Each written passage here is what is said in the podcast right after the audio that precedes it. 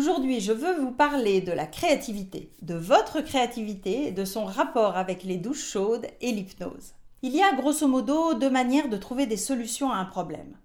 La solution rationnelle, où notre esprit va aller chercher parmi toutes les options connues, nous nous concentrons sur un problème, nous envoyons plein d'informations à notre cortex préfrontal et cela crée des circuits neuronaux nouveaux mais en général, il s'agit plutôt d'amélioration à la marge de choses connues, pas vraiment d'innovation. C'est ce qu'on va appeler la pensée convergente, où on essaye de recenser et éventuellement de réarranger ce que l'on sait déjà.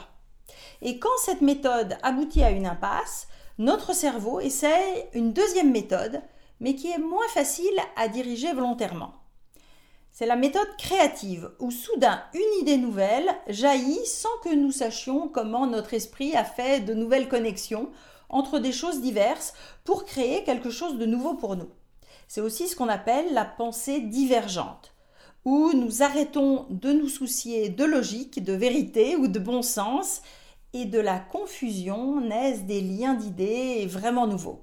En gros, il s'agit de se déconcentrer du problème pour trouver des solutions innovantes. Idéalement, nous devrions passer d'une méthode à l'autre au besoin, être en mode créatif pour produire plein d'idées nouvelles, puis passer en mode rationnel pour affiner, sélectionner, organiser ces idées. Mais nous avons souvent un mode de fonctionnement prépondérant et avons du mal à passer au deuxième quand nous en avons besoin. Le mode favori pour la plupart d'entre nous, c'est la méthode rationnelle, surtout si vous êtes passé par une éducation valorisant le savoir et l'expertise. Et c'est pourquoi la manière créative, que nous avons du mal à comprendre et à utiliser, nous fascine.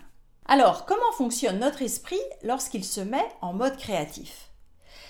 L'élément principal de cette créativité est l'émission d'ondes alpha dans notre hémisphère droit, celui qui fonctionne en vision globale, par image, par symbole, qui fait des liens nouveaux. Donc les personnes en phase créative ont ces ondes alpha dans le cerveau, mais est-ce réciproque? Si on stimule l'émission d'ondes alpha dans le cerveau, est-ce que cela peut développer notre créativité? Eh bien oui. C'est fascinant, non? Tout d'abord, vous pouvez favoriser votre créativité en utilisant les moments où il baigne déjà naturellement dans ces ondes alpha de la nuit, le matin au réveil par exemple, en écrivant tout ce qui vous vient par la tête et vous pouvez d'ailleurs aller regarder ma vidéo sur les pages du matin. Mais il y a aussi d'autres manières de stimuler vos ondes alpha même en cours de journée. Alors une remarque, j'élimine la solution de l'alcool ou de certaines drogues vous risquez de mettre votre santé en, danger. de toute façon, vous ne vous rappellerez sans doute pas de vos idées géniales quand vous émergerez de votre nuage. Donc je reviens aux manières naturelles de stimuler votre créativité. La première manière, c'est le rêve, pendant votre sommeil, mais c'est difficile à déclencher à volonté. Ceci dit, il a été démontré que des personnes ayant fait une sieste avec une phase de sommeil paradoxal et donc de rêve sont plus créatives à leur réveil que celles qui ont dormi lourdement sans rêver. Deuxième manière, redevenir enfant. Quand nous étions enfants, notre critique intérieure n'existait pas encore. Et comme notre cerveau ne fait pas la différence entre la réalité et l'imaginaire, vous avez la solution du comme si. Si vous prétendez que vous avez 6-7 ans, vous allez devenir plus créatif. Des études psychologiques l'ont en tout cas démontré. Troisième manière, la relaxation physique et mentale. Et oui, ce n'est pas par hasard que vous avez des idées géniales sous votre douche bien chaude ou dans votre bain. Pratiquez aussi la méditation, allez vous promener en pleine nature, cela aide vraiment. Et enfin, quatrième manière, l'état d'hypnose. Vous savez que je suis passionnée par l'hypnose et plus les neurosciences se développent, plus nous découvrons le potentiel de cet outil. En état d'hypnose, qui est en gros une sorte de rêve éveillé, nous avons le bénéfice des ondes alpha tout en nous souvenant de nos pensées. Et comme nous combinons cela avec une grande détente, cela permet de débloquer bien des situations.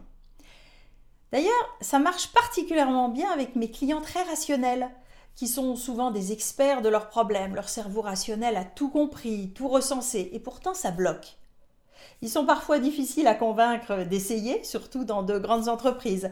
Mais c'est souvent avec eux que l'hypnose est la plus efficace. Tout d'un coup, ils sortent de leurs problèmes, changent de perspective et deviennent créatifs et trouvent des solutions en quelques minutes.